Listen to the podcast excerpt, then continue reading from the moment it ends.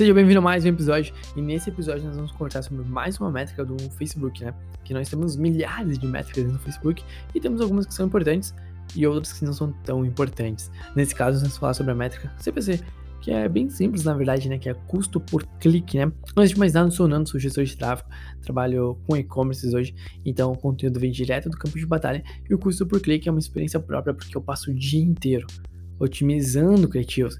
Então, eu tenho que pausar muitos criativos, eu tenho que subir novos criativos, eu tenho que decidir quais criativos continuam rodando e quais criativos eu vou remover, né? Quais criativos não faz sentido. Então, por exemplo, na segunda-feira, eu subo 10 criativos, né, para um cliente, 10 criativos. E na outra segunda-feira, depois de um período de 7 dias, eu vou otimizar essa campanha, eu vou ver quais criativos se saíram bem, quais performaram, quais não deram tão boa. E aí eu abro o meu gerenciador de anúncios e eu tenho alguns criativos ali que eu estou pagando 20 centavos. Poxa, beleza, vamos dizer pra, que para esse cliente aceitava 20 centavos, tá legal, pô, tá legal. Só que vai ter alguns criativos que eu vou estar pagando um real, 1,20, 1,30 e esse valor não faz sentido. Quando eu estou pagando 20 centavos pelos criativos, por que, que eu vou deixar esses criativos que eu estou pagando um real, 1,30? não faz o mínimo sentido. Então eu acabo pausando os criativos. E aí eu subo novos criativos para substituir, substituir esses que fizeram ruim. E na outra semana eu vou ver novamente. Pô, esses novos criativos, o custo por clique diminuiu? Tá aceitável esse custo que eu tô pagando? Os criativos da semana anterior, eu ainda estou pagando 20 centavos cada um?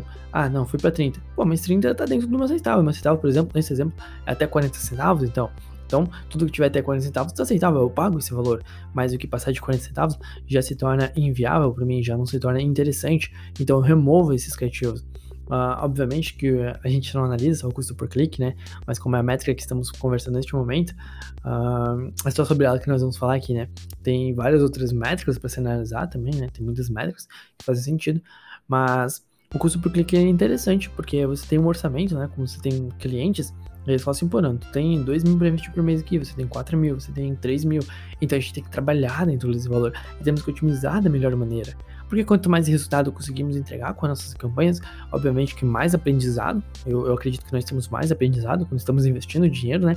Uh, mais resultado entregamos e, consequentemente, melhoramos o nosso nosso posicionamento do mercado como gestores que entregam resultado, gestores que conseguem realmente levar resultado para o seu cliente, né? O cliente ele contrata resultado, ele quer resultado, ele quer venda, ele quer que o negócio dele alavanque, né? E quando o gestor sabe otimizar da maneira correta, olhar as métricas da maneira correta, ele consegue alcançar esses resultados. Bom, esse era o nosso episódio sobre curso por clique, né? Se você curtiu o episódio, se ele conseguiu te ajudar de alguma maneira que você conseguiu fazer você ver o, o, CPC, né, o custo por clique de uma maneira diferente que você via, uh, eu já fico feliz, né? Já estou te, te, ajudando. Então eu te convido a me seguir aqui no Instagram ou no Spotify ou qualquer outra plataforma de áudio, né? Porque tem galera que gosta de assistir, tem galera que gosta de ouvir, né? Então me segue aí que em breve vai ter mais conteúdos. Valeu e até o próximo episódio.